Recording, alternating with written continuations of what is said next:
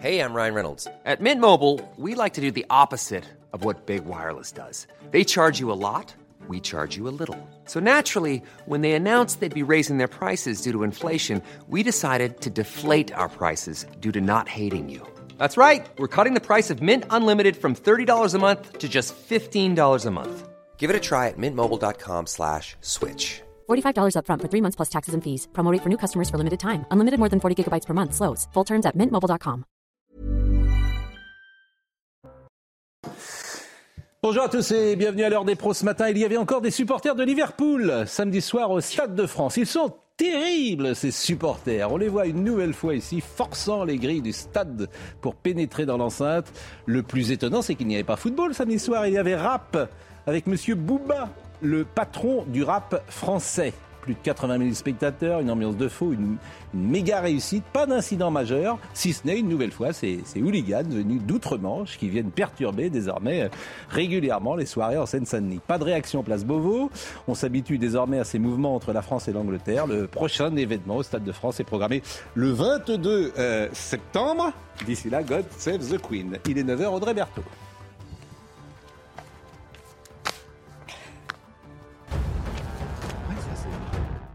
Six ans après, le procès de l'attentat de Nice s'ouvre aujourd'hui à Paris. Le 14 juillet 2016, au volant d'un camion, Mohamed Lawesh Boulel avait foncé sur la foule rassemblée sur la promenade des Anglais. 86 personnes étaient décédées et plus de 400 blessées. Huit personnes, sept hommes et une femme vont être jugées à partir de 13h30. Depuis jeudi, les stations d'une grande enseigne ont été littéralement prises d'assaut. En cause, la réduction de 20 centimes accordée par le pétrolier qui s'ajoute à celle du gouvernement de 30 centimes. Le phénomène a pris une telle ampleur que ce week-end, certaines stations n'avaient plus aucun carburant. Enfin du football, Monaco s'est imposé hier face à Nice 1-0 pendant la sixième journée de Ligue 1. Le club comptabilise 8 matchs sans défaite, 6 victoires et 2 matchs nuls.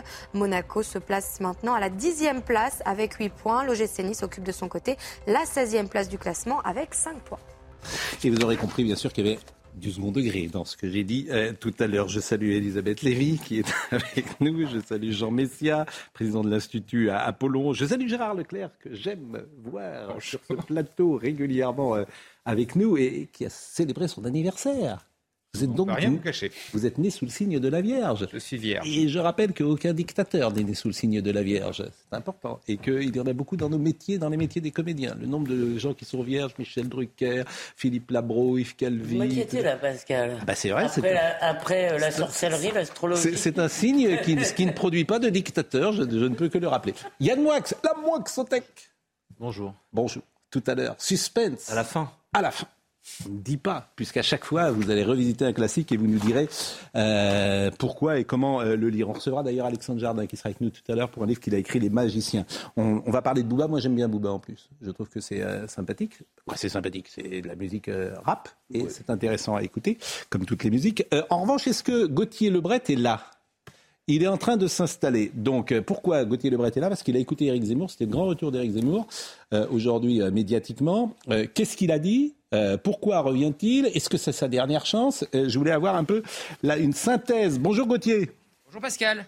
Qu'est-ce qu'il a dit, Éric Zemmour?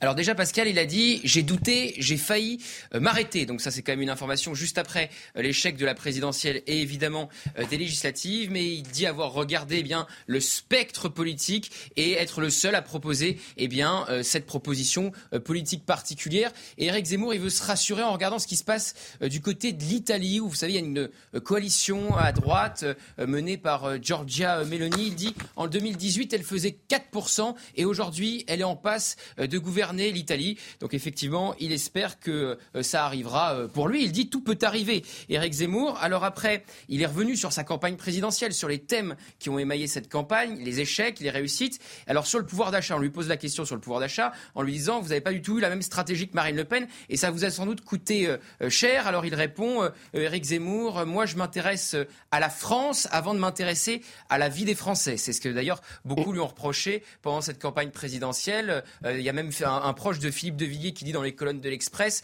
qu'Éric Zemmour eh bien, euh, aime la France mais n'aime pas euh, les Français. Alors ensuite, il est revenu sur les différentes actualités du moment, sur l'imam Iqwisen. Il dit que Gérald Darmanin s'est ridiculisé.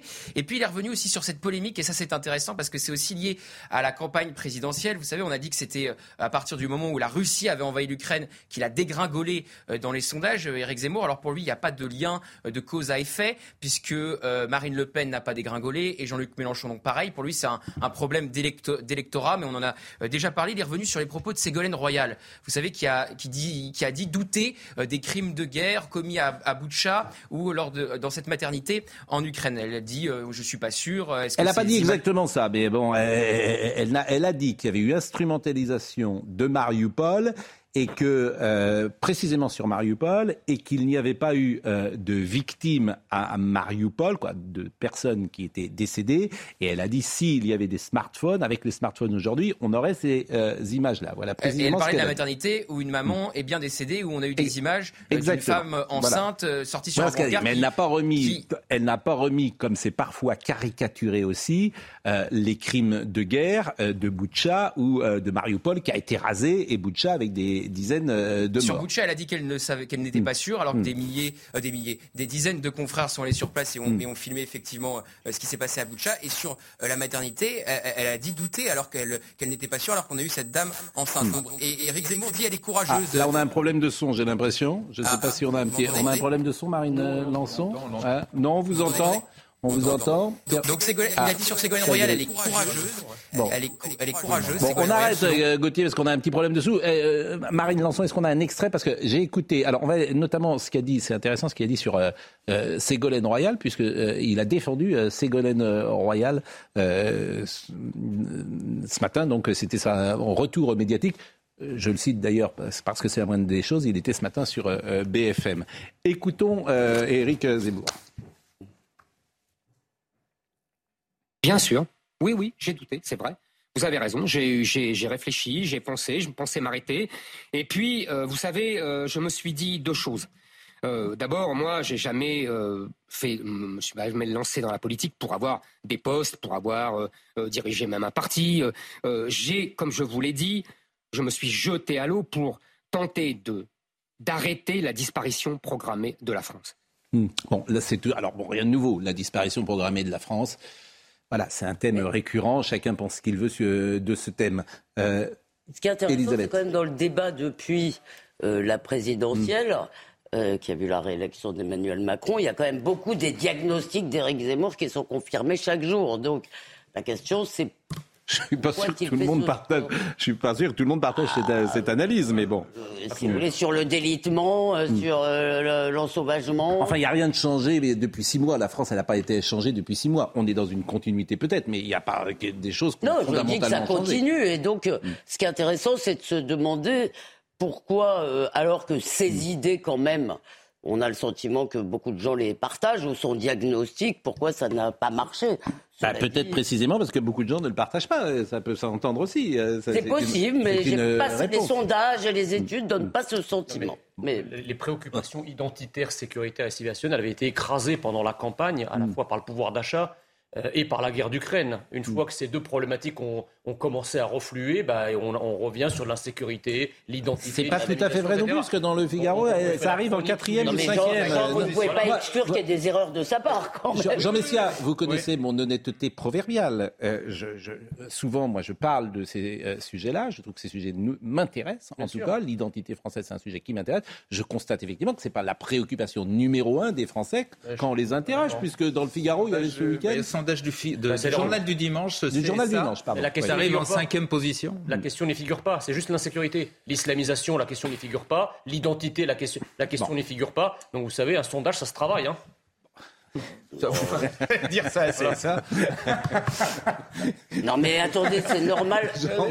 c'est normal que les gens aient des préoccupations. Bon, euh, on termine. Est-ce qu'on peut passer un, est-ce qu'on peut écouter une, voilà ce qu'il dit sur Ségolène Royal? Parce que ça, euh, il me semble que c'est intéressant.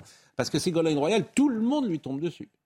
Tout le monde lui tombe dessus. Parce que c'est ça qui m'agace, en fait, dans, et, dans, cette euh, doxa médiatique. C'est-à-dire que on déforme ce qu'elle a dit, parce qu'elle n'a pas dit exactement euh, ce qu'on lui prête. Bon, et elle a simplement euh, émis l'hypothèse qu'il y avait eu instrumentalisation de ces images dans une campagne de guerre, en fait, ou dans une campagne de propagande. voilà, nous sommes d'accord. Mais oui, nous sommes tout à fait d'accord. Écoutons Éric Zemmour. Moi, j'entends, j'écoute Ségolène Royal qui est très courageuse, comme souvent. elle ose affronter. Après, on, est d'accord, on n'est pas d'accord. Vous êtes d'accord? je ne sais pas là sur cette histoire de la maternité, je ne peux pas donner mon avis. Ce que je pense, parce que je ne sais pas. Vous trouvez ça courageux en tout cas? Je trouve ça courageux, oui. Au moins, elle pose des problèmes, elle pose des questions. Souvenez-vous, euh, en Irak, on a eu la même chose. Euh, les Irakiens avaient soi-disant euh, comment dire tué des, dizaines d'enfants dans une maternité, puis on a découvert que c'était faux. Je ne dis pas que c'est le cas ici. À faire préciser. quand même. Euh, Yann Moix, ce qui est vrai que c'est intéressant dans la doxa médiatique, c'est qu'il y a les bonnes images et les mauvaises images. Et parfois, on ne met même pas de doute sur les images que nous recevons. Pourquoi? Parce qu'elles vont dans le bon sens. L'ennemi, c'est la vie. Avoir un ami, un avis, un ami. Avoir un avis, c'est déjà le début de la fin.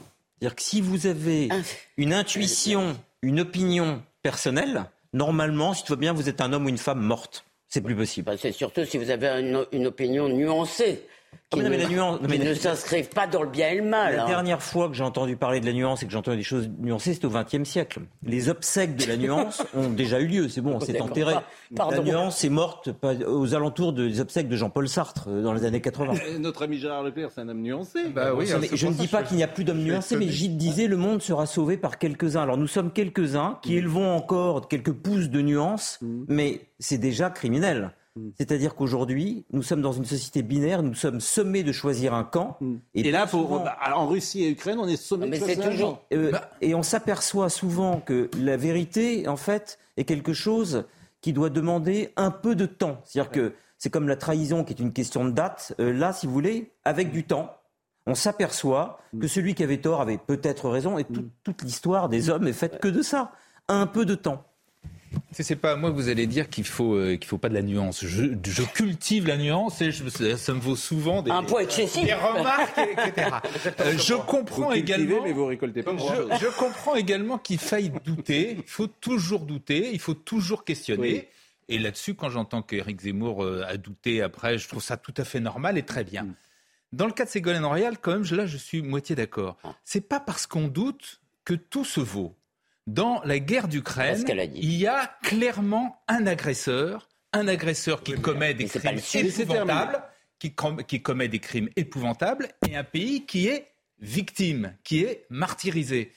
Et donc remettre en cause, comme ça semblait remettre en cause, jusqu'à preuve du contraire, j'attends qu'on m'apporte les preuves contraires, à Mariupol, il y a bien eu une maternité qui a été bombardée. Mm. À Boutcha, il y a bien eu des crimes de guerre qui ont, été, commis.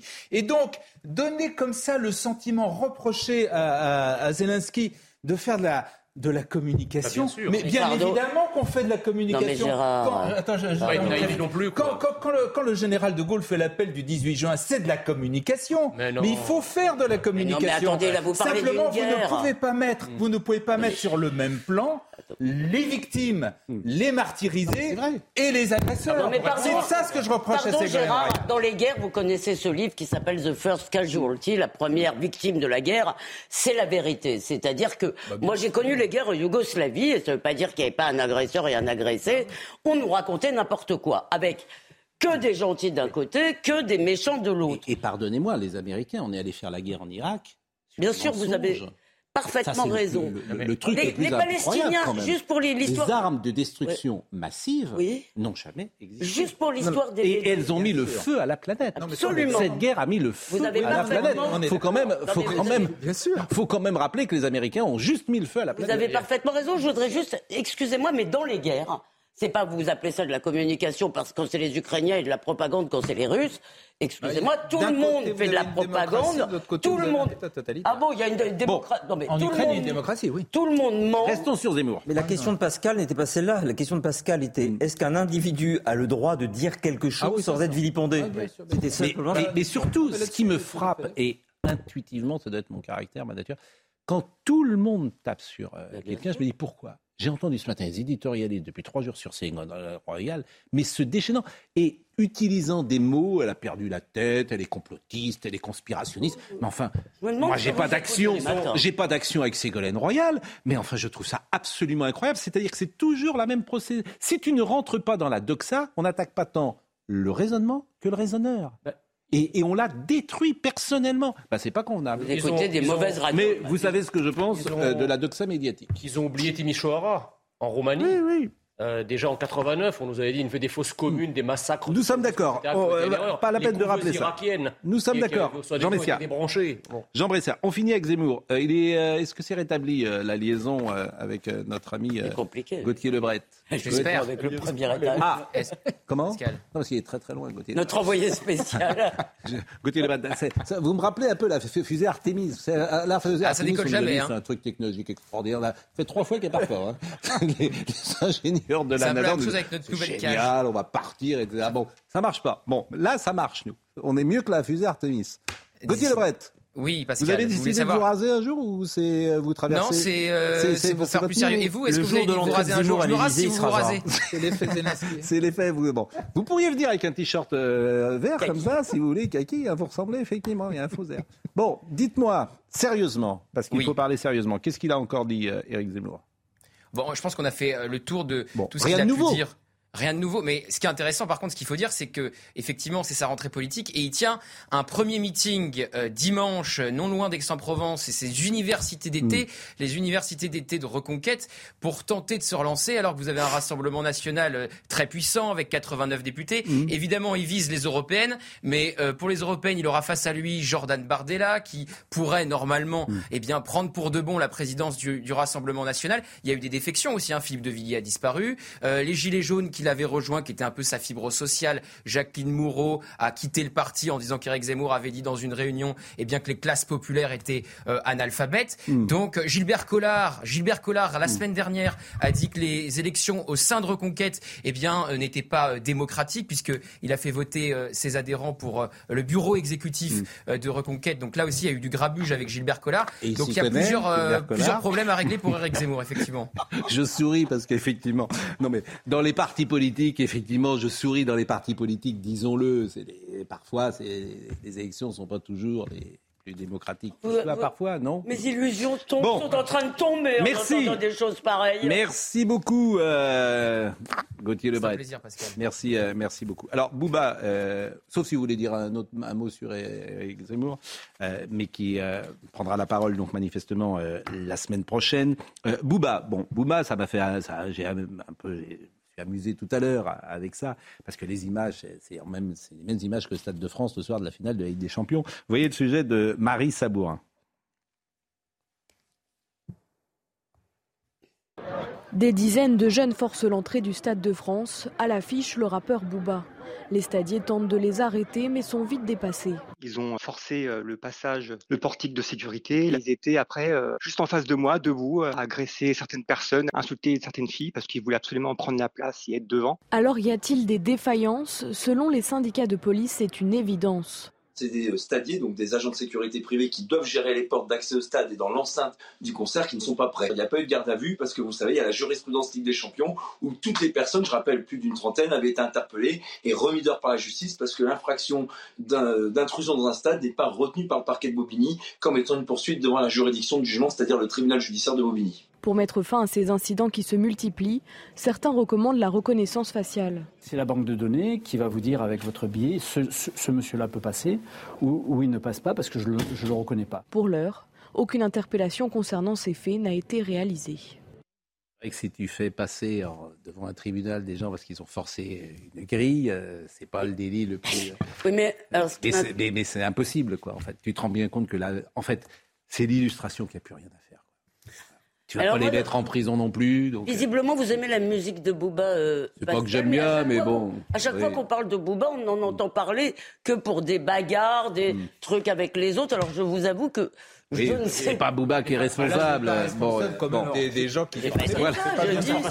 Mais lui n'y est pour rien. Yann, Yann, je vais vous dire quelque chose. Des jeunes gens, très jeunes, se sont rués sur eux, les policiers, avec des barres de fer, les ont pulvérisés avec une hargne inouïe Puis on fracassait les portes pour entrer. Éberlués et sanglants, les policiers se sont empressés d'appeler des renforts. 30 mars 1971, concert de rock et pop au Palais des Sports à Paris.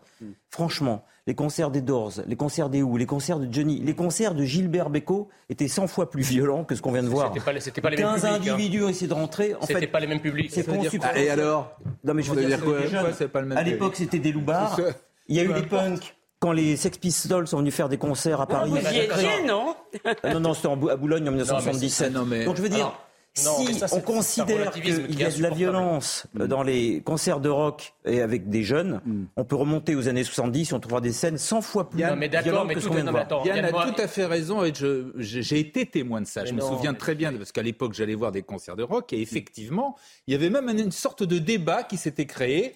Est-ce qu'il n'est pas, euh, après tout, c'est normal Vous imaginez avec des cheveux longs et une barre de fer. Vous imaginez très bien. moi, j'allais voir, j'allais voir Jodassin, c'était plus calme. Donc, euh, non, mais bien sûr qu'il y avait de la violence C'est un, discours qui est inaudible. Il ne s'agit pas de dire qu'on vit dans un monde où les choses sont nouvelles. Hmm. Bien sûr que tout a toujours existé. Hmm. La question, elle n'est pas là. La question, c'est un, l'intensité et de la fréquence. Là, le Stade de France, on vient à peine d'en s'en relever. C'était il y a quelques semaines ou quelques hmm. mois. Ce qu'on vient de voir, c'était pas très intense. Hein.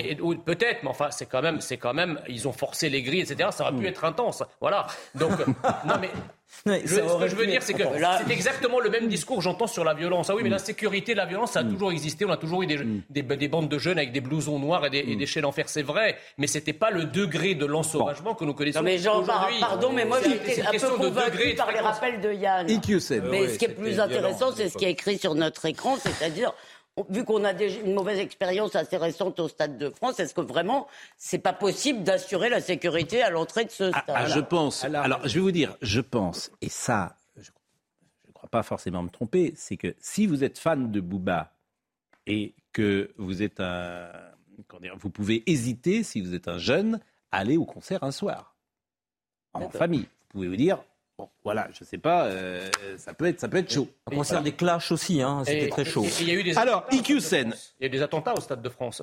Donc c'est normalement une zone protégée. Non, mais... IQSEN.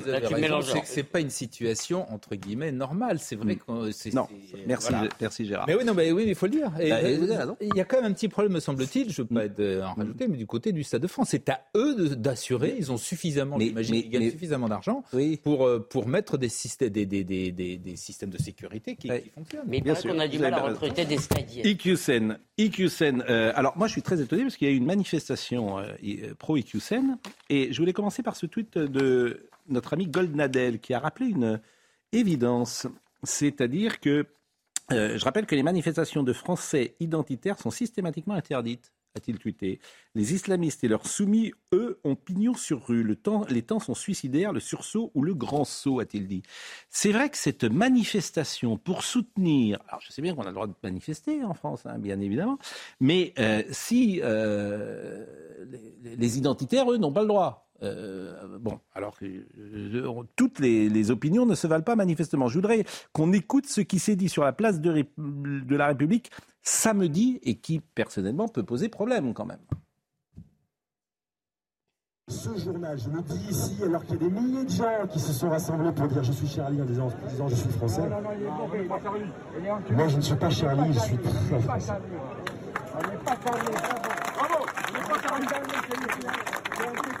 Le journal Charlie Hebdo, avec ses lignes irrespectueuses, est une arme de destruction massive de notre pays.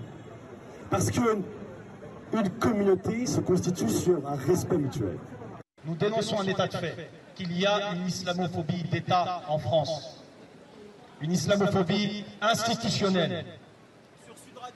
Dans ce climat politique, tout le monde a un rôle à jouer. Les musulmans ont le devoir de s'organiser, oui, la France est islamophobe. Oui, c'est le pays le plus islamophobe de ça. Oui, il est raciste. Oui, il est pauvre. Oui, il est borgne les gilets jaunes. Oui, il est borgne les jeunes de nos cités. Oui, il tue. Oui, cet État doit cesser d'enfumer. Donc voilà ce qu'on entend un samedi, place de la République. Oui, la France est islamophobe. Je ne sais pas si ce ah. monsieur euh, est ah, ça, dehors. Sera... Ça donne quand même envie de lui dire qu'il y a plein de pays islamophiles. Donc ce sont des leaders de diverses associations, y compris la, la parole. Bien qu'ils puissent se voir mais moi, je, vous pose la question, mais je vous la pose après la pause. Hein Eh oui, après la pause. Une Il est 9h30, Audrey Berthaud. Moins d'une semaine après la rentrée scolaire, les ATSEM, ces agents qui assistent les enseignants en maternelle, sont appelés à faire grève aujourd'hui à l'appel de la CGT. Ils réclament notamment une augmentation immédiate des salaires de 183 euros net mensuels et exigent également une reconnaissance précise de la pénibilité de leur métier. L'euro atteint un nouveau plancher depuis 20 ans face au dollar. Il passe sous les 0,99 dollars après l'annonce vendredi de l'arrêt complet du gazoduc Nord Stream par le russe Gazprom. Depuis le début de l'année, la monnaie européenne ne cesse de s'affaiblir face au dollar. Enfin, la justice américaine a rejeté la plainte pour pédopornographie du bébé, aujourd'hui devenu adulte, qui figure nu sur la pochette de l'album Nevermind de Nirvana. L'album était sorti en 1991 et il s'était vendu à plus de 30 millions d'exemplaires. Un juge de Los Angeles a donc rejeté la plainte, notamment pour des motifs de prescription. Manifestation de soutien. Samedi, euh, disais-je, une manifestation de soutien à l'imam Hassani Hussein a été organisée place de la République à Paris. Bon, il y avait 200 personnes. C'est-à-dire ces personnes. Et là, ça pose un problème pour le média que nous sommes, pour les médias en général. Est-ce qu'il faut même en parler? C'est-à-dire, c'est donner une importance qui est 200 personnes en France, ou même quelques poignées de personnes. Bon, on pourrait le considérer aussi comme ça. Il y aurait eu 20 personnes pour défendre l'expulsion d'un néo-nazi. Je peux vous dire que toutes les matinales se seraient ouvertes là-dessus. On en aurait parlé pendant deux semaines. Là, bizarrement, comme cette manifestation est, conduite sous les auspices de la lutte contre l'islamophobie, hmm. c'est quelque chose qui a tendance à tétaniser un certain bah, nombre de médias gaucho-progressistes. Bah, ils n'en ont même pas parlé. Voilà. Bah, voilà. Donc, Il y a quand même quelque chose qui s'est hmm. dit dans cette manifestation qui est extrêmement étrange. Hmm. C'est pas parce que A implique B que non A implique non B. Je m'explique toute la journée. Non, mais je vous explique. Non, non, non, toute la journée. Je savais qu'on allait upgrader l'émission littérairement, mais mathématiquement. Non, non, je vous explique. Toute la journée, et à juste titre, et à juste titre, on nous explique, et à juste titre, que la lutte contre l'islamophobie ne passe pas par la lutte contre les musulmans. C'est-à-dire qu'être musulman n'est pas être islamiste. En revanche, là, il y a une, une erreur de logique très vicieuse. C'est-à-dire que ils renversent la logique, et en revanche, être contre les islamistes, fabrique de l'islamophobie. Vous voyez le renversement Bien sûr. Et euh, c'est ça qui se dit. Bien sûr. Celui qui veut éjecter un islamiste, et à juste titre aussi, devient mécaniquement Bien sûr, un, islamophobe. Oui, mais parce qu'il considère que M. Iqiyoussen n'est sans doute pas un islamiste. Moi, je trouve quand même pas mal qu'on les... Alors, écoutons euh, Michel Onfray, qui a réagi sur ce sujet. Il y a une façon pour un certain nombre de gens qui sont des responsables politiques ou syndicaux de jouer avec le feu en nous disant qu'ils euh, sont irresponsables et qu'ils ont envie effectivement qu'on puisse descendre dans la rue pour défendre des gens qui euh, attaquent la démocratie, attaquent la République, défendent des idées misogynes, phallocrates, antisémites. J'ai fait un texte dans le journal du dimanche en montrant que l'islamo-gauchisme était antisioniste, Et on voit bien effectivement que des gens vont nous parler de respect du droit pour défendre des gens qui sont franchement antisémites. C'est-à-dire que je pense que euh, ces gens-là se découvrent régulièrement dès qu'ils appellent à manifester dans ce sens-là je pense qu'on indique une mauvaise direction. Il y a vraiment des gens qui sont dangereux pour la démocratie. Ce sont tous ces gens qui estiment que des individus qui sont euh, antisémites, qui sont misogynes, phallocrates et homophobes euh, peuvent expliquer ce qu'ils ont à raconter euh, sous prétexte que ça se ferait sous le régime du Coran. Et puis, Bernard Olivier était l'invité ce matin de Laurence Ferrari. Il a réagi également sur ce thème. Cette manifestation en défense de cet imam, c'est un encouragement à l'antisémitisme un encouragement à la discrimination sexiste, un encouragement au mépris des femmes. Est-ce que tout cela est autorisé par la loi? Non. Donc la liberté d'expression, elle est totale jusqu'au point où on enfreint la loi. Donc en l'occurrence, les, excités que l'on a vus là hurler sur des micros, euh, dans des micros pathétiques leur euh, slogan de soutien, bah oui, ils sont hors la loi. Ils ne sont pas dans le cadre de la liberté d'expression. C'est faux. Non, puisqu'il n'a pas été condamné bah, pour ses propos. Exactement, c'est ça. Bon, parenthèse. Plus dramatique. Nous l'a dit, ce qui est intéressant, c'est que la France insoumise, c'est quand même cette fois-ci bien gardé d'y aller. Mais vous savez pourquoi il n'y a que 200 personnes oui. Parce que les, en fait, il y a beaucoup, beaucoup de personnes ne sont pas venues parce qu'ils savent qu'il y a tous les services de renseignement de l'État hmm. qui sont autour de la manif et qui prennent des photos et qui alimentent leur base de données. Donc c'est pas parce qu'il n'y a que 200 personnes que cet imam n'est soutenu que par 200 Parenthèse, parenthèse. Ah, bien sûr. Les Jeux Olympiques de Munich en 72 euh, ont été marqués par la prise d'otages et l'assassinat de 11 athlètes israéliens par un groupe de terroristes palestiniens. C'était le 5 septembre 1972. Un policier allemand avait été tué ainsi que 5 des 8 terroristes. Trois autres ont été euh, capturés. Euh, je salue d'ailleurs Charles Bietri parce qu'il nous écoute tous les jours ou régulièrement. C'est lui qui a failli avoir d'ailleurs le prix Pulitzer pour cela. Euh, Charles Bietri qui euh, avait donné l'information, et c'est très dur, c'est très bien raconté d'ailleurs dans l'équipe magazine il y a huit jours.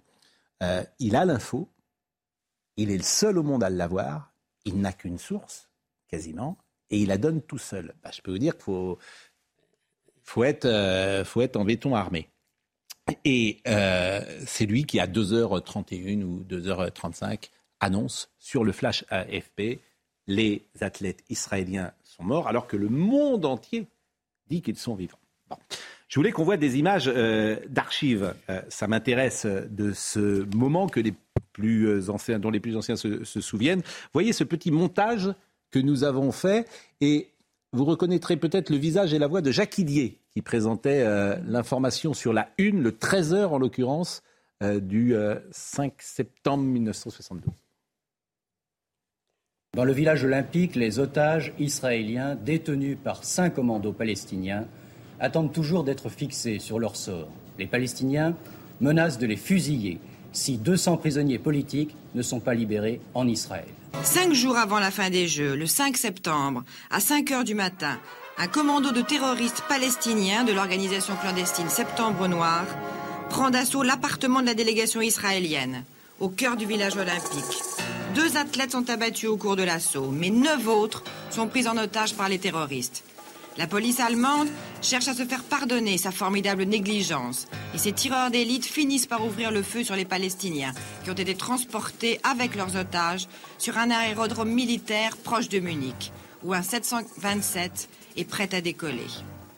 Les Palestiniens détruisent alors à la grenade les deux hélicoptères qui les ont amenés, massacrant sans hésiter tous les otages israéliens.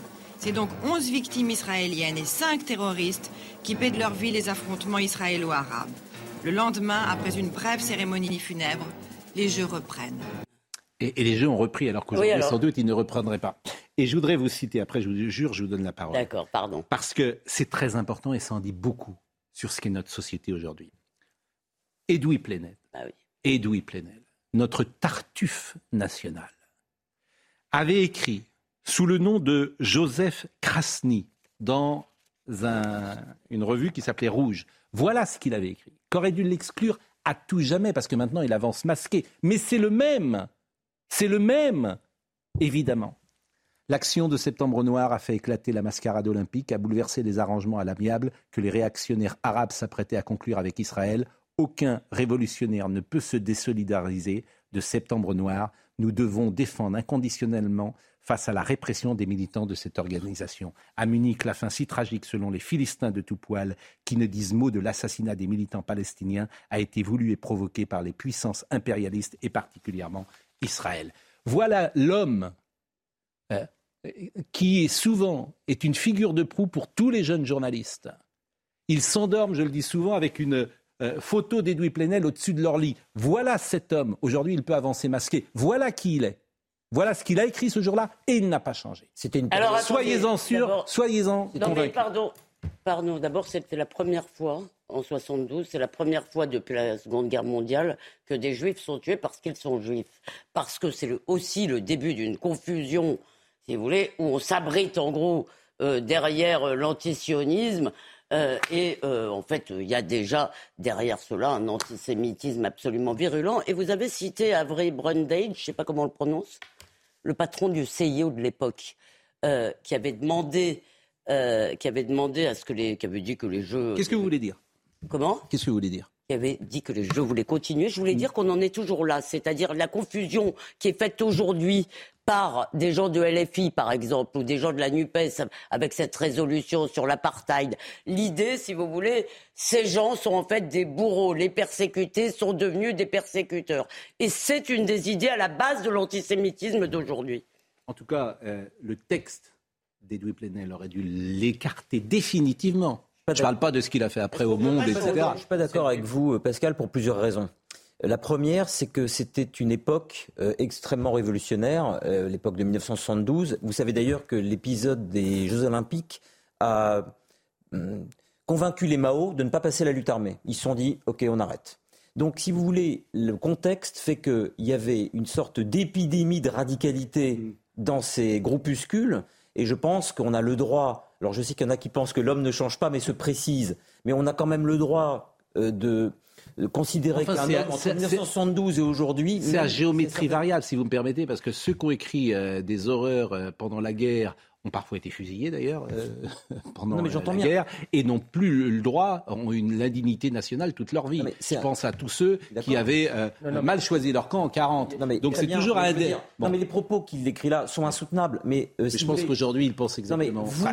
Non mais vous qui, fustigez à longueur de journée ce genre de, de, de, de réflexe trotskiste dont Plénel fait partie, qui mhm. considère aller chercher dans le passé de quelqu'un, et je suis bien placé pour le savoir, les armes pour l'abattre aujourd'hui, ça ne vous ressemble pas, Pascal. vous êtes extraordinaire, tu es, quand même responsable de ce que tu écris dans la vie. Les gens Mais, mais, mais qu'est-ce qu'ils ont fait Ce n'est pas vous, ça. Ah bon, à longueur de journée, je, termine juste, excusez-moi, à longueur de journée, Pascal, hmm. vous vous battez contre les gens qui utilisent ce genre de méthode. mais, sauf, mais, sauf qu'Edoui, mais sauf qu'Edoui Plenel, s'il disait aujourd'hui différemment, et autre chose, j'aurais pas de souci. Moi, je pense qu'il dit euh, il est dans le prolongement sur ces sujets-là. C'est ça qui m'ennuie. Moi, je lis. sécularisé quand même dans son. Je lis, je lis Mediapart. Je lis euh, les attaques qu'il fait. Je lis ses attaques sur le capitalisme. Je lis ah, euh, la société. Excusez-moi, mais là vous mélangez. Excusez-moi, mais là vous mélangez un peu tout.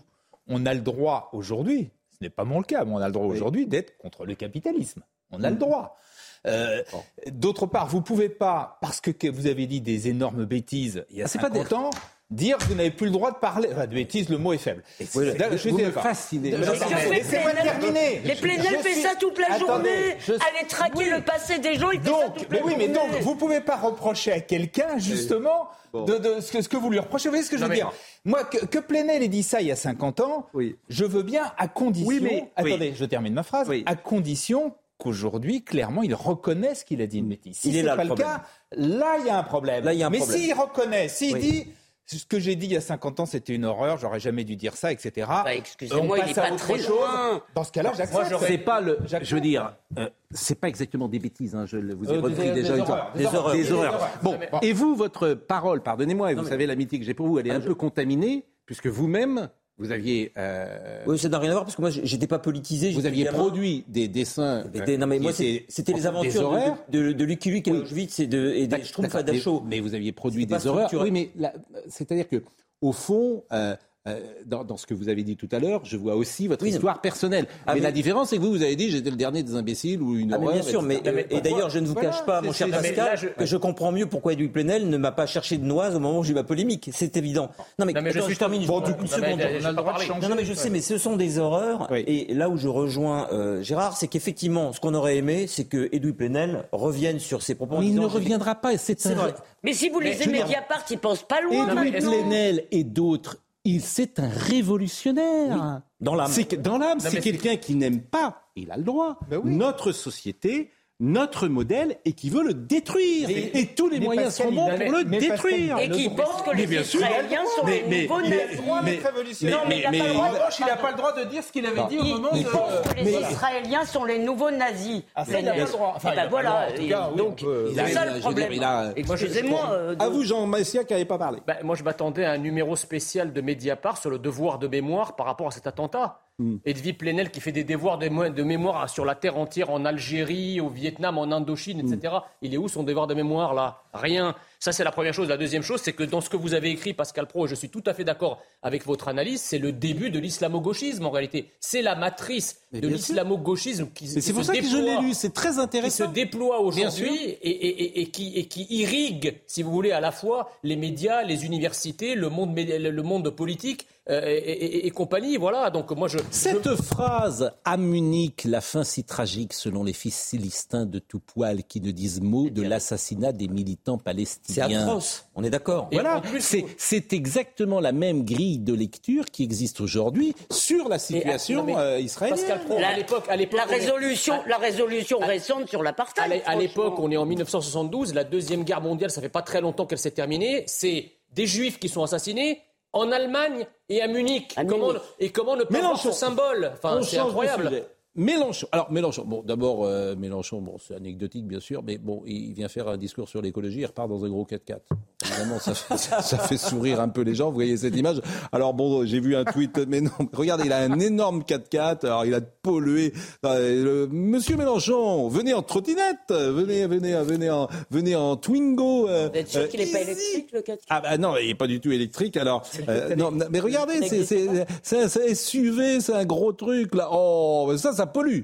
Ça, vraiment, ça pollue. Bon, il y a Antoine Léo, Léaumont, qui est, euh, qui est député de la NUPS, qui a dit euh, Monsieur Mélenchon n'a pas de voiture, c'est une location. On prend toujours des françaises, sauf quand l'agence n'en a pas, c'était le cas. Par ailleurs, c'est une hybride. Merci. On en est là hein, en France. Bon, aujourd'hui, elle a transporté cinq personnes. Alors là, j'ai pas s'il y a cinq personnes. Et le matériel pour faire le direct, moins polluant qu'une presta avec euh, camion. Donc voilà. Bon, plus sérieusement, euh, il a fait un discours. Alors euh, que vous allez écouter, il était à la braderie de Lille. Écoutons quelques extraits. Mathieu Rio. Jean-Luc Mélenchon accueilli comme une rockstar à la grande braderie de Lille acclamé par des centaines de supporters. Le discours du leader de la France insoumise est offensif, piquant. Quand on lui demande d'élever la voix, il n'hésite pas à brimer ses propres soutiens. Non, non, je ne parlerai pas plus fort. Je parle comme ça. Vous taisez, vous écoutez. Ça ne vous intéresse pas, vous en allez. Jean-Luc Mélenchon ne retient aucun coup.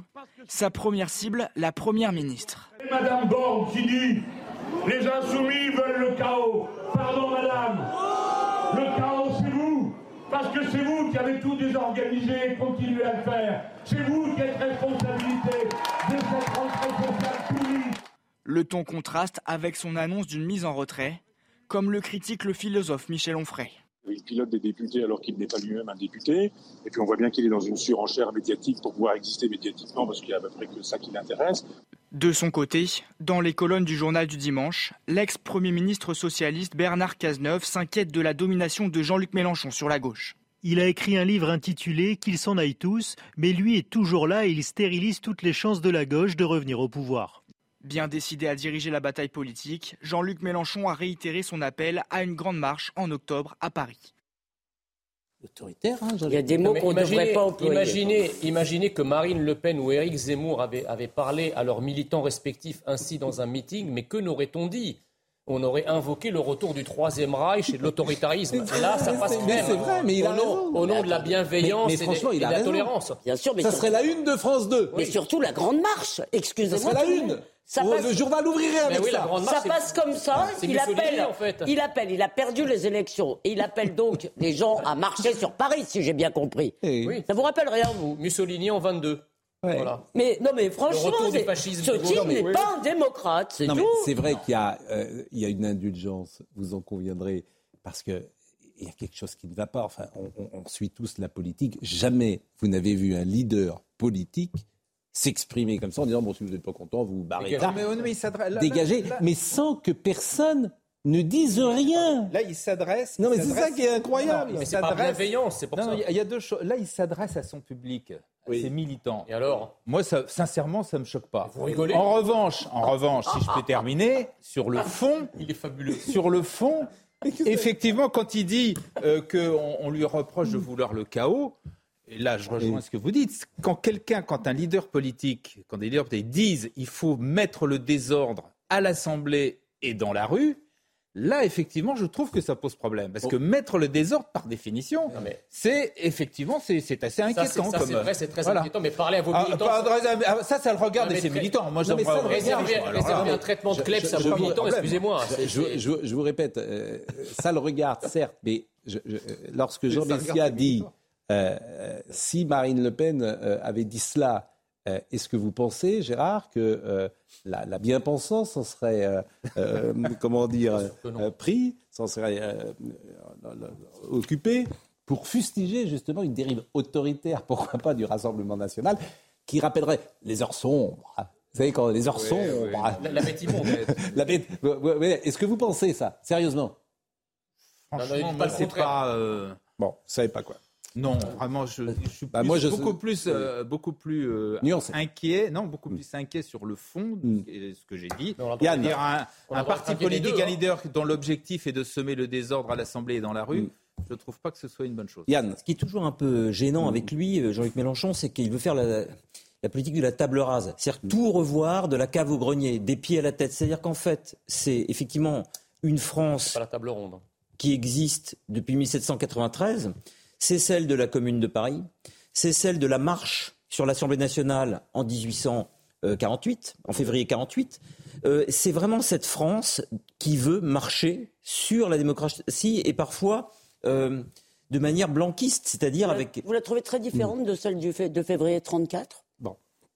vous avez cité, non mais vous avez cité une marche sur l'Assemblée nationale. Il y a un truc que je n'ai jamais aimé faire. Euh, il y a un truc intellectuellement que je n'ai jamais aimé faire, c'est d'établir une symétrie entre l'extrême gauche et l'extrême mm. droite parce que je ne l'aimais pas tous les deux sur le même plan. Il me semble que la bah, semaine dernière, vous disiez l'inverse. Non, non, non, J'espère qu'aujourd'hui, vous ne les mettez pas tous les deux sur le même plan non plus.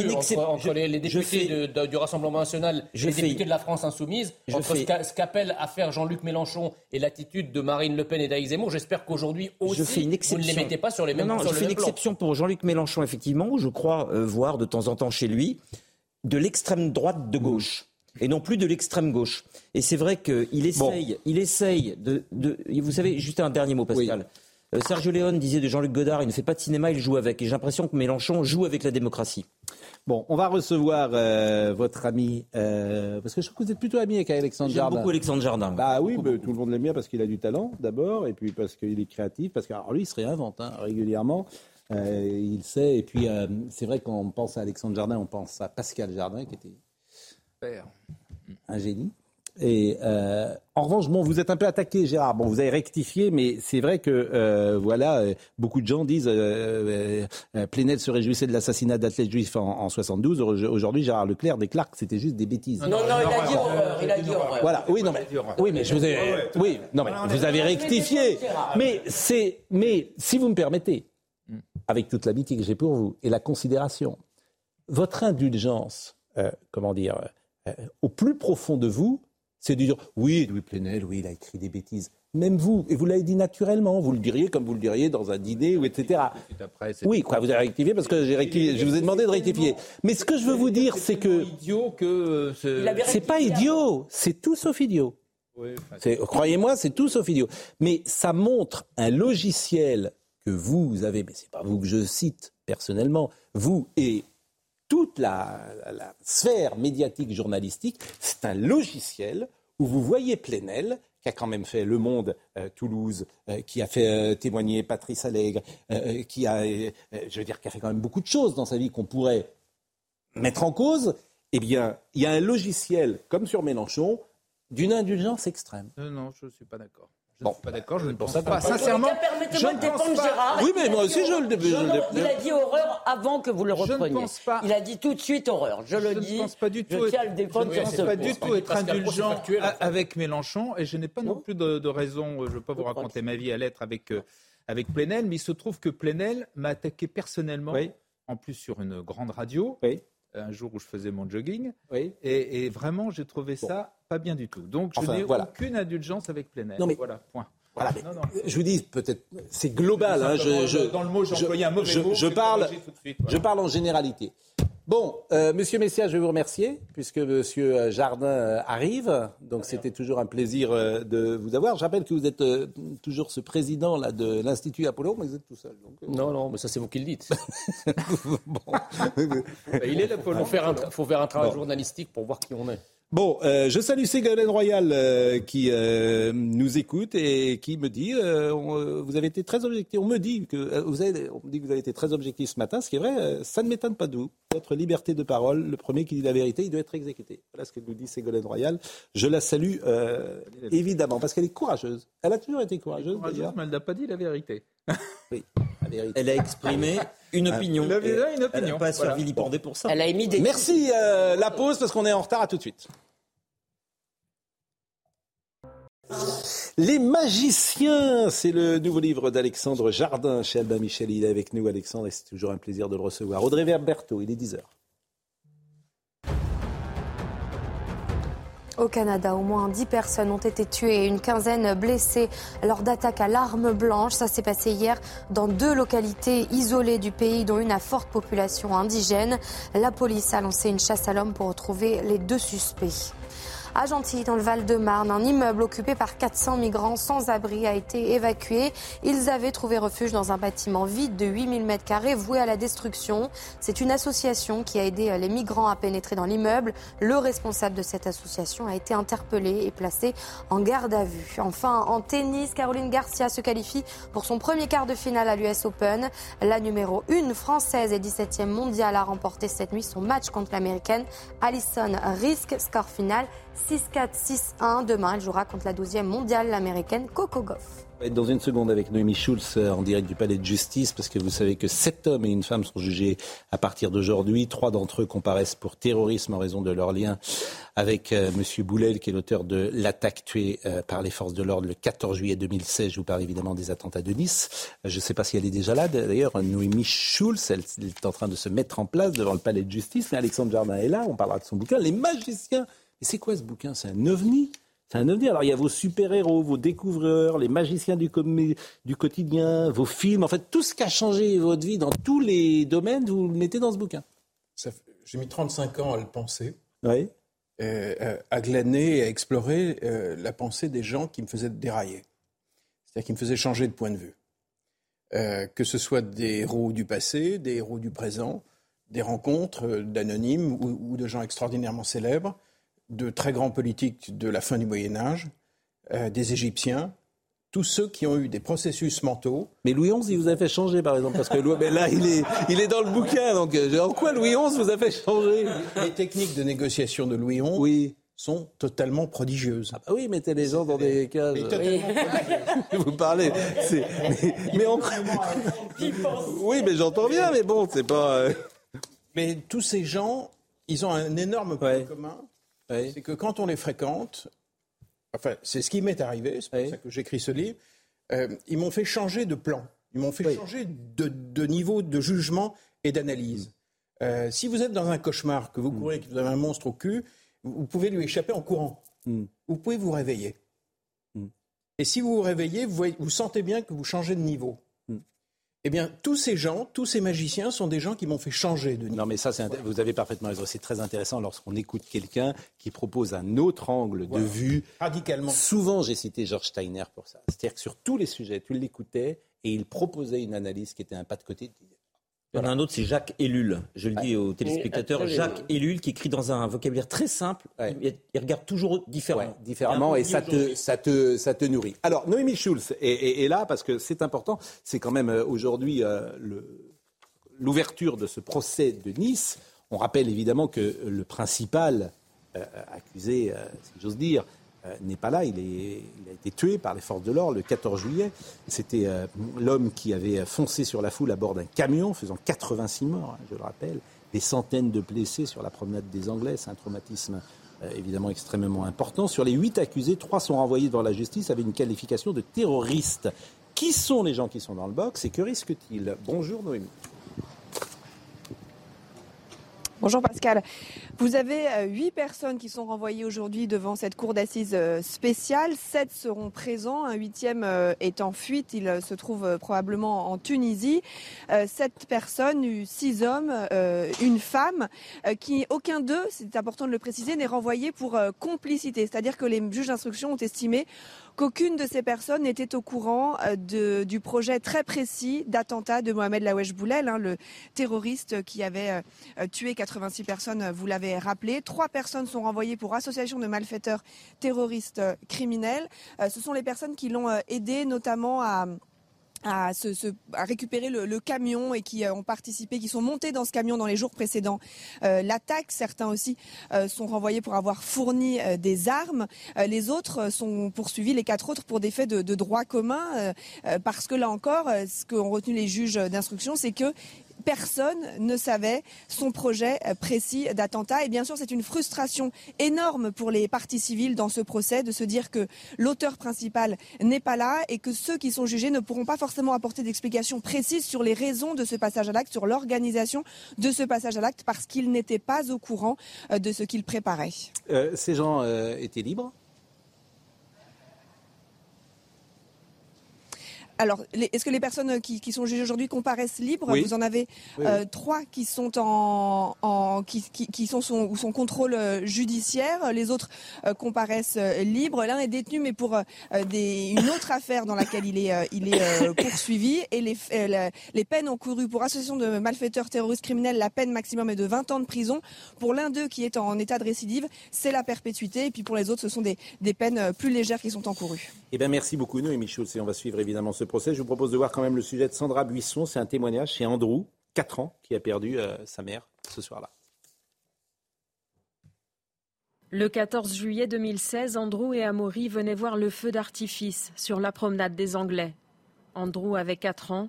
Il a eu la vie sauve parce qu'il a lâché la main de sa maman, fauchée par le camion conduit par le terroriste. Aujourd'hui, les enfants parlent d'elle au présent et n'ont pas vraiment envie d'aller au procès. Peut-être qu'ils ne comprennent pas trop, mais je préfère quand même leur en parler parce que voilà, c'est parmi les étapes. Ils n'oublient pas, ils ont juste mis les choses de côté. Bruno n'était pas avec sa famille ce soir-là. Des audiences, il n'attend pas de miracle et dit n'avoir aucune haine, pas même envers Mohamed Lawesh Boulel qui a lancé son véhicule à pleine vitesse sur les victimes. Aguerre Benaouissi non plus. Pour échapper à la mort, elle s'est jetée au sol entre les roues du camion avec sa fille de 5 ans qui est toujours traumatisée. Je le considère même pas comme, euh, comme euh, un être humain. Pour moi, quelqu'un qui est capable de faire ça, euh, de rouler sur des gens, de, sur des enfants, de chercher là où il y a le plus de monde et de monter. Moi, j'étais sur le trottoir, c'est le, c'est l'endroit où il y avait le stand du bonbon. Il est monté sur ce trottoir, il n'y avait que des enfants, que, que des parents avec leurs enfants qui achetaient des bonbons. Il y avait le stand du jouet juste après moi. C'est inhumain, c'est au-delà euh, de la barbarie en fait. Ce procès, elle le voit comme une étape sur le chemin de la reconstruction. Elle qui a vécu comme un robot pendant de longs mois après l'attentat, ne sachant plus comment faire confiance un drame absolu. Il n'y a pas. Euh, ce qui m'a toujours frappé dans ce drame, c'est la captation de date. C'est-à-dire que le 14 juillet a toujours été une date de célébration et ce terroriste nous force à commémorer autre chose ce jour-là, comme s'il venait de souiller une date nationale. Vous voyez ce que je veux dire C'est-à-dire qu'aujourd'hui, le 14 juillet, pour un président de la République, ça veut dire le défilé et ensuite la commémoration de Nice. Il y a une autre chose qui est frappante, c'est le profil quand même de l'assassin. Je ne sais pas si vous avez lu son portrait qui était un type de, qui tabassait sa femme, etc., et qui n'était pas qui radicalisé en un mois, en quelque sorte, si j'ai bien compris euh, ce que j'ai lu. C'est-à-dire euh, sur Internet, euh, là, il n'y a pas de mosquée, même, même pas de mosquée vraiment. si en regardant des images de violence sur Internet, il s'est drogué à ça. Il s'est inoculé dans les veines de l'islamisme à toute vitesse pour pouvoir commettre ça, comme mmh. s'il avait besoin d'une petite béquille intellectuelle pour passer à l'acte. Dans l'actualité également, alors ça c'est une information infiniment plus légère et qui m'a fait sourire, euh, le directeur de TGV Intercité. Vous avez vu cette information? Il s'appelle eh ben, Alain. il s'appelle Alain Krakowicz. Je l'avais raté. Alors bon, c'est de la pub et en même temps il fait un peu sa pub, mais c'est assez euh, dans l'air du temps. Il a interpellé l'équipe du Paris Saint-Germain dimanche pour avoir utilisé l'avion. On va voir euh, pour son déplacement à Nantes vendredi euh, alors que la SNCF propose une offre adaptée aux besoins du club. Euh, c'était samedi d'ailleurs le match. Le PSG a donc gagné 3-0 et les clubs de football euh, voyagent en avion. Et il a dit ce que vous voyez là PSG Nantes en moins de deux heures en TGV inouï. Je renouvelle notre proposition d'offre TGV adaptée à vos besoins spécifiques pour nos intérêts communs sécurité, rapidité, service et éco-mobilité. Bon, je veux dire, on en est là euh, quand même euh, aujourd'hui. Mais alors, euh, Marquinhos, qui est un joueur célèbre du Paris Saint-Germain, voilà, il est dans son avion, le jet privé, et il avait mis cette image parce qu'effectivement, Nantes-Paris, c'est 380 km et toutes les équipes de football voyagent évidemment en avion.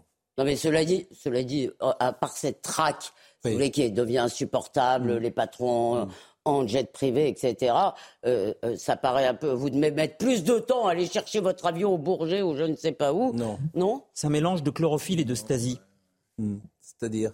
Ah bah, Pourquoi euh, Stasi, je comprends, chlorophylle? Bah, De totalitarisme vert, en fait. Il y a des injonctions quasiment totalitaires de respecter hmm. l'environnement. Oh, il essaye de vendre, il essaye de vendre son train, là. Il, fait, il fait surtout, il y a non, mais à mon avis, une part d'humour. patron de TGV. Là, et puis après tout, toutes les. Euh, et puis, on en parle, il a réussi son coup. Voilà, il a fait, il a réussi un bon coup, il a fait de la pub. Bon, il faut pas tomber. Le seul truc, c'est, mais comme je, je, pense quand même que c'est d'abord de l'humour, mais derrière ça, faut pas tomber dans une démagogie absolue qui ferait que. Et pour le, par exemple, pour le PSG, il faut, il y a quand même des, des choses. Il, les, temps, le temps est compté. Euh, qu'on le veuille ou non, des fois le TGV n'arrive pas à l'heure parce que vous avez eu un problème sur la ligne, etc. Et si vous mettez Messi et Neymar dans un TGV, je peux vous dire que ça va être. Peut-être qu'en termes de... dans un avion. Peut-être qu'en termes de. Non, c'est un avion privé.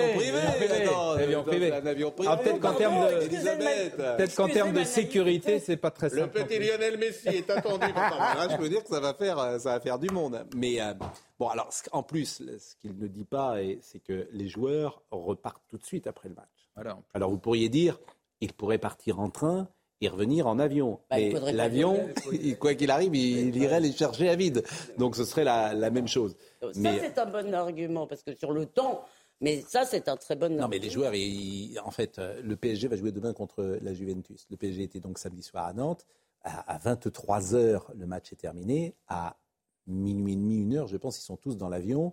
À 3 heures, ils sont couchés. Quoi, ils sont couchés? Ils sont posés à Paris, ils sont parfois en boîte de nuit euh, après les matchs. Mais euh, ceux qui sont les plus sérieux vont se coucher tout de suite. Non, non, vont se la, coucher tout de, toute façon, suite après. Cette traque est insupportable. Oui, ben, je, mais c'est notre, mais c'est notre société. l'empreinte carbone, qui dit empreinte, non mais qui dit empreinte, ah bah oui. dit traçabilité, qui dit traçabilité, dit délation, qui dit délation, dit etc. Bon, il y avait un sujet. Euh, bout de ficelle, oui. oui, il y, avait, il, y avait, il y avait un autre sujet qui pouvait m'intéresser. Euh, dans, dans... Ah ben, remarquez, puisqu'on parle de foot, parlons un peu de Pogba, parce que c'est une euh, situation qui a manifestement un peu évolué. Voyons le sujet de Mathieu Rio avec les nouvelles informations. Ça, vous, vous aimez le sport Pas énormément. Non, j'ai l'impression. Non. C'est pas votre truc. Non. Ouais. vous faites rien? Euh, je vais me mettre à nager avec mon voisin de droite. Ah oui, non, Il mais ne le sait pas encore. mais, euh, lui, attendez, si vous, si, si, vous mettez à nager avec euh, Yann, vous nagez combien de fois par semaine? Je nage tous les jours 3 km 3 oui. de crawl, tous les jours. Pourquoi 3 km 3 Parce que le bassin où je vais fait 33 mètres et je fais 100 longueurs. 100 longueurs? Oui, tous les jours. Tous les jours? Tous les jours. À quelle heure vous faites ça? Je change d'horaire tous les jours. Ça dépend de mon emploi du temps. Mais vous l'avez fait déjà là ce matin? Ah Non, je vais y aller cet après-midi. Et il y a du monde dans le, dans, dans le couloir? Non, ça va. Et vous faites du crawl? Du crawl. Combien Et vous avez des palmes? 1h05. Euh, non, non, 1h05 Ça fait 1h05. Remarquablement. Mais vous n'avez pas de palmes? Euh, Je peux en mettre, mais en général, non. C'est dur le crawl, là Non, c'est ce qu'il y a de plus doux. La brasse, ça fait mal au cervical. Le papillon, c'est frimeur. Le dos crôlé, j'ai toujours peur de me cogner. Euh, voilà, donc je fais du crawl. Oui. Non, mais ce qui est dur, c'est le souffle. Non, non, mais ça, vous. Non, ça vient, ça. Non, mais vous prenez un cours pendant. Je dis aux téléspectateurs. Vous prenez un cours avec un maître nageur, en une heure, vous faites un crawl tout à fait correct qui vous permet de régler ses problèmes de respiration. Et, vous avez convaincu. Euh, non, mais vous savez pas ce que c'est. Hein moi, je sais, je non, sais non, mais il le, convaincre. Euh, le crawl, vous savez pas ce que c'est. Hein Là, je peux vous dire. Bon, est-ce qu'on peut le voir le sujet Pogba? Parce que, en fait, je me. Vous voyez qu'on allait voir Yann Moix. J'imagine bien. On attendait. J'imagine bien qu'il y avait un loup. Vous auriez dû parler de Alexandre. Une, une, une, vieille technique. Oui, mais je la connais. mais pendant ce temps-là, on n'a pas parlé de son livre, qui est un bah, excellent mais, livre. Mais, on va parler de son livre dans. Il y a un personnage dans son livre qui s'appelle Vitol Pilecki. S'il pouvait en parler 20 secondes, c'est extraordinaire. Non, je vous en répétez le nom Vitol Pilecki. Vitold. Vitold. Vitold. J'ai jamais entendu ça de ma vie. Comme Michel Vitold. C'est extraordinaire. C'est un, des magiciens les plus extraordinaires du livre. Ouais. C'est le seul homme qui a été euh, et qui pose d'énormes questions hein, euh, sur ce qu'on peut être en tant qu'être humain. C'est le seul homme qui a été déporté volontaire à Auschwitz, euh, qui s'est fait déporter volontairement, qui, qui a été volontaire lorsque l'armée polonaise secrète cherchait un agent à introduire dans Auschwitz pour établir un rapport chiffré, euh, pour faire sortir le rapport, ce qu'il a fait. Il a, établi ce, un rapport chiffré qu'il a fait apprendre par cœur à, un déporté pour que le rapport soit dans le cerveau du mec. Il les a fait sortir à trois. L'évasion a été réussie. Il a fait sortir son rapport. Et pendant ce temps-là, il était également missionné pour structurer l'intérieur du camp et l'ensemble des résistances pour prendre le contrôle des gardiens en cas d'attaque alliée. Quand il comprend que les alliés ne vont rien faire, Pilecci dit c'est insupportable, il sort. Il s'évade. Et Pilecci est une des pensées les plus puissantes parce qu'il est dans l'endroit où le psychisme humain est broyé. Il maintient sa structure psychique et il nous montre que si on, si on maintient ce que l'on est, si on refuse d'être défini par autrui, on peut rentrer à Auschwitz, faire un rapport, le faire sortir, quand on n'est pas content, sortir. C'est un des. Euh, c'est un des. personne, moi je ne connaissais pas cette histoire quand je l'ai lu. Mais, mais, où est-ce que vous avez appris La façon dont vous le formulez, ah. c'est en gros que tout le monde aurait pu. Non, c'est pas ce que je dis. Pilecci, pas moi. C'est-à-dire qu'il y a des êtres humains Pourquoi qui poussent très loin l'expérience humaine et qui, et nous informe sur ce que notre espèce peut être. Ça ne veut pas dire que tout le monde peut. Même personne, à part lui. Même personne. Euh, oui, mais alors, mais où est-ce que moi je ne connaissais pas cette histoire et quand je l'ai lu, euh, Pilecci est de ceux qui m'ont aidé à décamper de mon premier mariage écrivez-vous, riche de trois enfants, issu du désordre amoureux, ça me semblait insurmontable. J'avais tant rêvé de stabilité éternelle, m'en aller en essuyant euh, trois années de fracas a été mon petit héroïsme personnel d'enfant d'un siècle bourgeois. Mais où est-ce que vous avez appris cette histoire? Alors, Pourquoi personne ne la connaît C'est ce que je raconte dans mon livre. C'est qu'en réalité, quand on s'intéresse à la pensée différente, tous ces gens rentrent dans votre vie quand vous en avez besoin. Et ce qui est en train de se produire depuis que le livre est sorti il y a quelques jours, c'est que je vois bien qu'il y a tel ou tel magicien qui parle à telle ou telle personne, qui se documente, qui, qui, achète les livres. Mon livre est en train de faire lire énormément. Mais, qui vous euh, en avez parlé la première fois, Pilecci? Depuis quand vous connaissez cette histoire? Alors, Pilecci, c'est une. Euh, je l'ai rencontré par une femme polonaise, une spécialiste des grands singes. Euh, qui était une femme qui avait un rapport à la peur totalement particulier. Mais il y a longtemps? Oui. Et Donc vous connaissiez son aventure depuis longtemps. Mais, mais Pilecci a eu, une absence parce qu'il est tué euh, à la libération par les communistes en Pologne, tout de suite, parce que c'est potentiellement un héros du nationalisme euh, polonais. Donc les communistes le tuent. ils le font disparaître, mais comme il a des enfants, euh, à la chute du mur, au, moment de, de Valéza, mm. Mm. son nom remonte et aujourd'hui Pilecci est un héros en Pologne. Bon, euh, on va revenir sur votre livre, euh, bien évidemment. On verra également la Moixotec. Euh, mais le sujet Pogba. Vous le connaissiez Paul Pogba a-t-il vraiment sollicité un marabout pour jeter un sort à Kylian Mbappé? L'international français dément. Lors de sa seconde audition devant les enquêteurs, Paul Pogba invoque une autre raison. Selon mon confrère de France Info, il assure avoir versé de l'argent au marabout pour une association humanitaire qui aide les enfants d'Afrique. Aussi, il assure avoir les preuves pour étayer ses propos. Paul Pogba est aussi revenu sur le rôle de son frère aîné Mathias. Il disait l'avoir reconnu parmi les malfaiteurs qui lui réclament 13 millions d'euros. Selon la star des Bleus, Mathias n'agirait pas de son plein gré, mais sous la pression des raquetteurs. Pourtant, son frère lui a tout de même envoyé un message sans équivoque lors de son transfert de Manchester United à la Juventus Turin cet été. Tu penseras à nous maintenant que tu as reçu une prime à la signature. Autre révélation, la mère de Paul Pogba a subi des pressions jusqu'à son domicile en juillet. Le patron de la sécurité de l'équipe de France avait été sollicité pour la protéger. Il a été entendu par les enquêteurs. Thérèse ah non, pas du tout. Pilecci, oui, mais alors Pogba, je n'aime pas qu'il existait il y a 15 jours. Non, moi j'ai quand même découvert. la semaine dernière, je vous rappelle que vous avez voulu oui, non, toute votre famille. non, mais il y a une euh, semaine, je ne savais même pas qu'il existait. Ça fait réagir d'ailleurs, hein, de, dire. Bah, tant mieux. Moi j'ai quand même découvert quelque chose c'est euh, que je n'avais pas réalisé, c'est quand même la montée, pas seulement dans le milieu, dans le milieu du foot, mais ailleurs, euh, du recours à l'irrationnel, à la pensée magique. À la... Ah non, mais je suis désolé. L'autre jour, quand vous avez interviewé ce marabout, il y a quelqu'un qui a cité un sondage que j'ai retrouvé 28% des gens. Louis, Louis Powell, le matin des magiciens. honnêtement, ça a toujours existé. Bon, dernier sujet, dernier sujet euh, dont je voulais vous parler, c'est alors ça aussi, ça a heurté euh, l'opinion publique, euh, bien sûr, on se dit mais comment est-ce possible que la justice fonctionne comme cela? Et vous allez voir euh, en amorce du sujet le tweet de, Philippe Bilger, et on ne peut être que d'accord avec lui, un homme condamné à 22 ans de prison en 2014.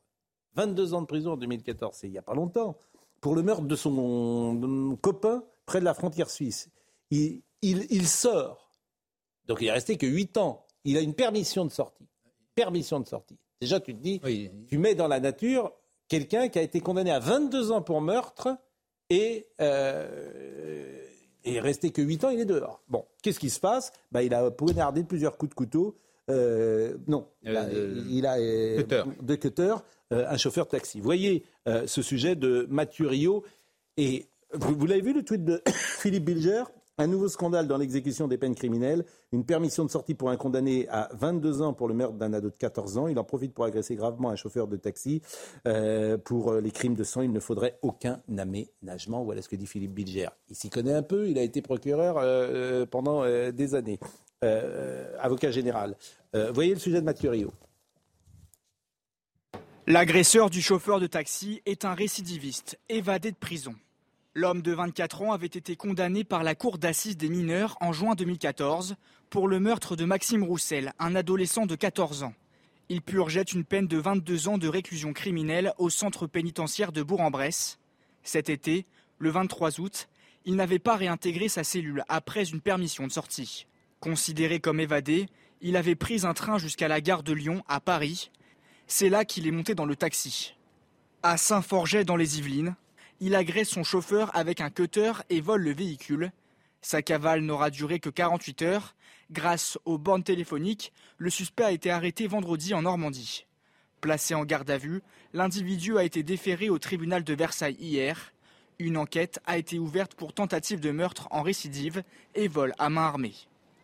Bon, c'est toujours le même débat. Euh, moi, je ne veux pas faire le journal des faits divers le matin, mais si c'est votre fille, si c'est votre fille qui est agressée par quelqu'un dont vous apprenez qu'il a été condamné euh, à 22 ans pour meurtre, qu'il est sorti au bout de 8 ans pour une permission de sortie, qu'est-ce que vous vous dites de l'État et de la justice dans laquelle vous êtes, Gérard? Il y a deux choses à dire dans le cas précis. À l'évidence, c'est évident, la décision, le juge d'application des peines s'est trompé. Euh, et, il s'est lourdement trompé. Et heureusement, c'est lourdement trompé.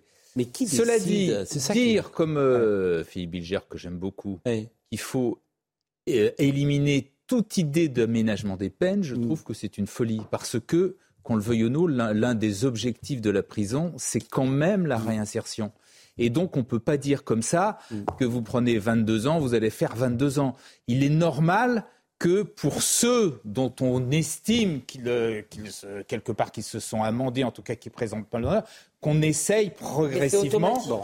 Non, non, non, c'est pas vrai. C'est justement pas automatique. C'est le juge d'application des peines. Non, non, c'est justement pas automatique. n'est pas sorti. Patrice Allègre a demandé à sortir. Oui, bien sûr. Oui, refusé. Donc il y a des contre-exemples. Oui, non, c'est pas automatique. C'est la mais enfin Patrick Allègre, heureusement, c'est comme Marc Dutroux, pardonnez-moi. Bien sûr. Sa femme et sa D'accord, je veux dire, de Marc Dutroux, c'est bien sûr qu'ils ne sortiront pas, ils, ils, termineront leur vie en prison et probablement. Et, je pense que ça ne choquera personne. Et vous êtes sûr de ça Il y en a qui ne sont jamais sortis. Mais Pascal, de manière, il se trouve que de manière anecdotique, Alexandre m'a raconté cet été un épisode avec des travaux d'intérêt généraux qui mm. sont assez euh, intéressants. Euh, peut-être que tu peux le raconter. Oui. Oui, c'est quand on avait lancé un programme euh, pour augmenter le lexique des, jeunes délinquants, on, essayait d'obtenir dans un tribunal que je ne vais pas nommer parce que je n'ai pas envie on faisait prononcer des TIG mm. euh, éducatifs qui n'étaient jamais exécutés. Oui, parce et, que et, quand je suis revenu voir les juges en disant Attendez, vous déconnez ou quoi? Enfin, Vous déconnez.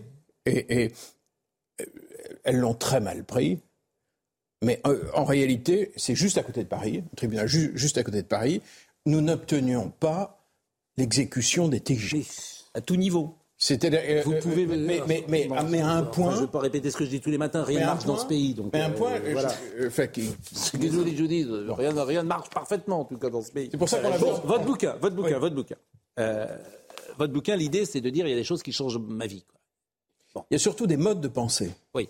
C'était l'amour, mais par exemple l'amour. Par exemple, vous avez dit stylo en main, je ruminais sans fin que le quotidien était forcément une dégradation de la passion, sans avoir, sans avoir que c'en est le temple si on se voit tous les jours, on a parfois moins de désir pour l'autre. Non, non, non, c'est souvent ce qui arrive. Il faut s'aérer de temps en temps. Ça peut exister. Pas vrai. Bon, c'est pas vrai. C'est ce qu'on me donne. C'est ce que j'entends en tout cas. Je parle pas oui, de. Oui, c'est ce que je croyais. Ouais. Bon. Et, et, et, puis, toutes ces précautions. Et il y a dans ce livre, mais je ne vais pas parler de cette femme qui domine le livre.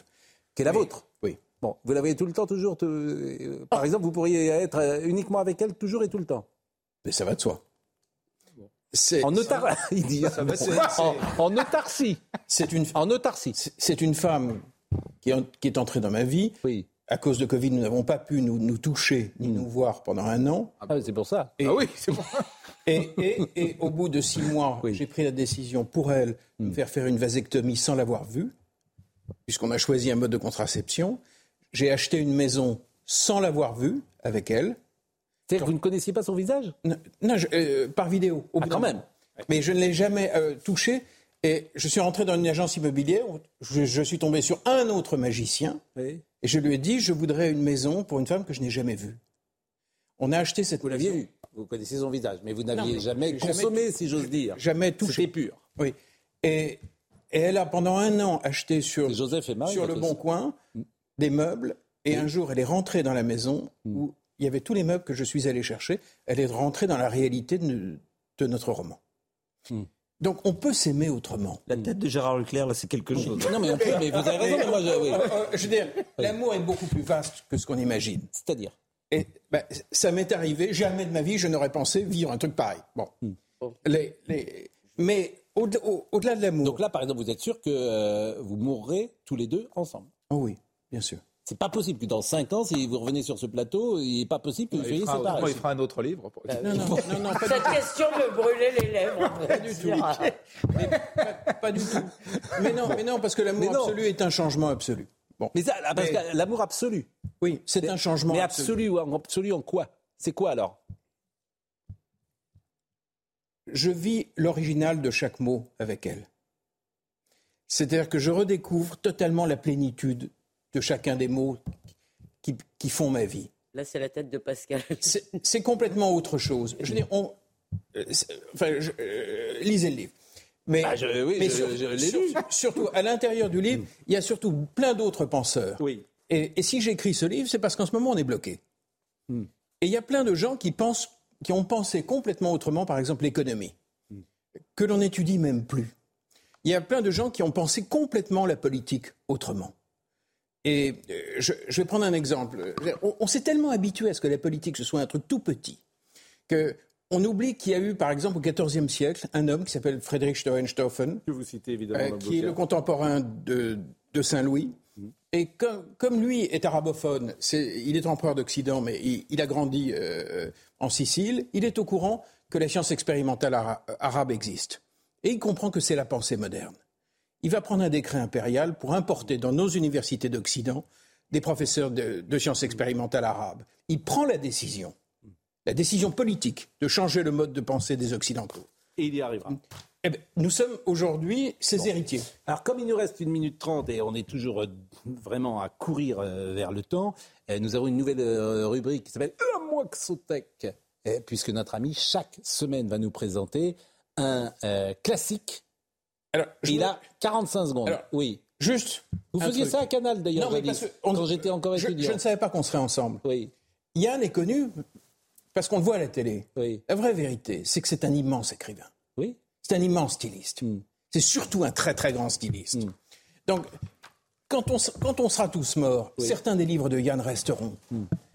Bah, J'en profite parce, que ça se présente. D'accord. Euh, jingle.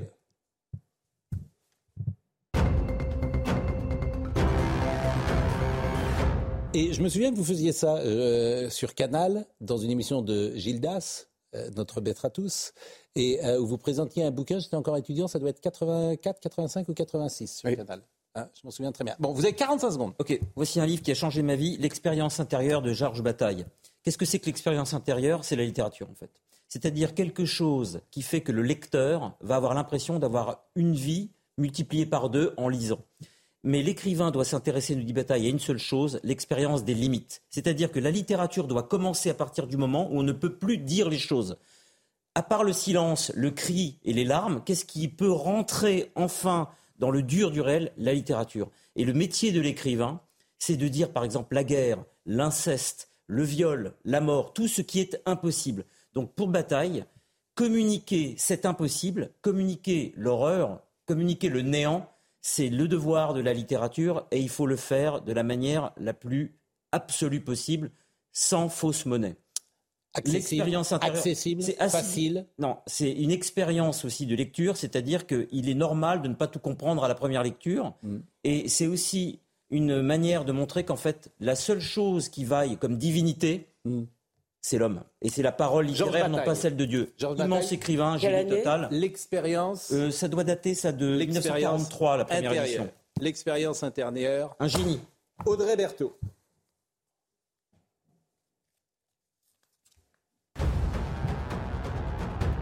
Deux mois après la démission du Premier ministre Boris Johnson, les Britanniques vont enfin savoir cet après-midi qui va lui succéder. La ministre des Affaires étrangères, Liz Truss, est la grande favorite. Elle devrait, sauf surprise, être proclamée vainqueur du vote interne des conservateurs.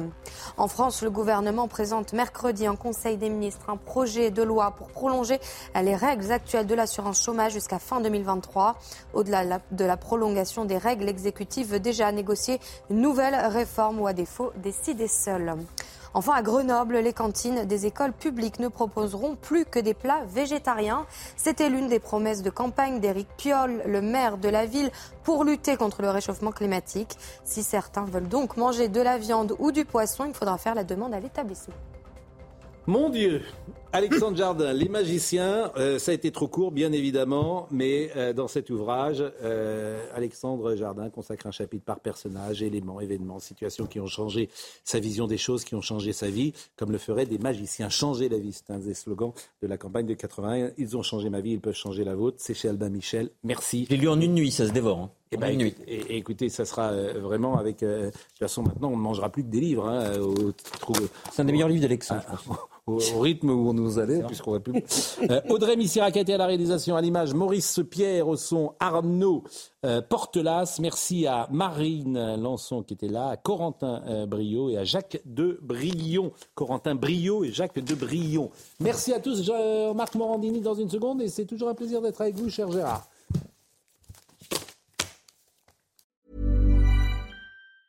Planning for your next trip? Elevate your travel style with Quince. Quince has all the jet setting essentials you'll want for your next getaway, like European linen, premium luggage options, buttery soft Italian leather bags, and so much more. And it's all priced at 50 to 80% less than similar brands. Plus, Quince only works with factories that use safe and ethical manufacturing practices. Pack your bags with high-quality essentials you'll be wearing for vacations to come with Quince. Go to quince.com slash trip for free shipping and 365-day returns. Hi, I'm Daniel, founder of Pretty Litter. Did you know cats tend to hide symptoms of sickness and pain? I learned this the hard way after losing my cat, Gingy. So I created Pretty Litter, a health monitoring litter that helps detect early signs of illness by changing colors, saving you money and potentially your cat's life. Pretty Litter is veterinarian developed, and it's the easiest way to keep tabs on your fur baby's health right at home. Go to prettylitter.com and use code ACAST for 20% off your first order and a free cat toy. Terms and conditions apply. See site for details.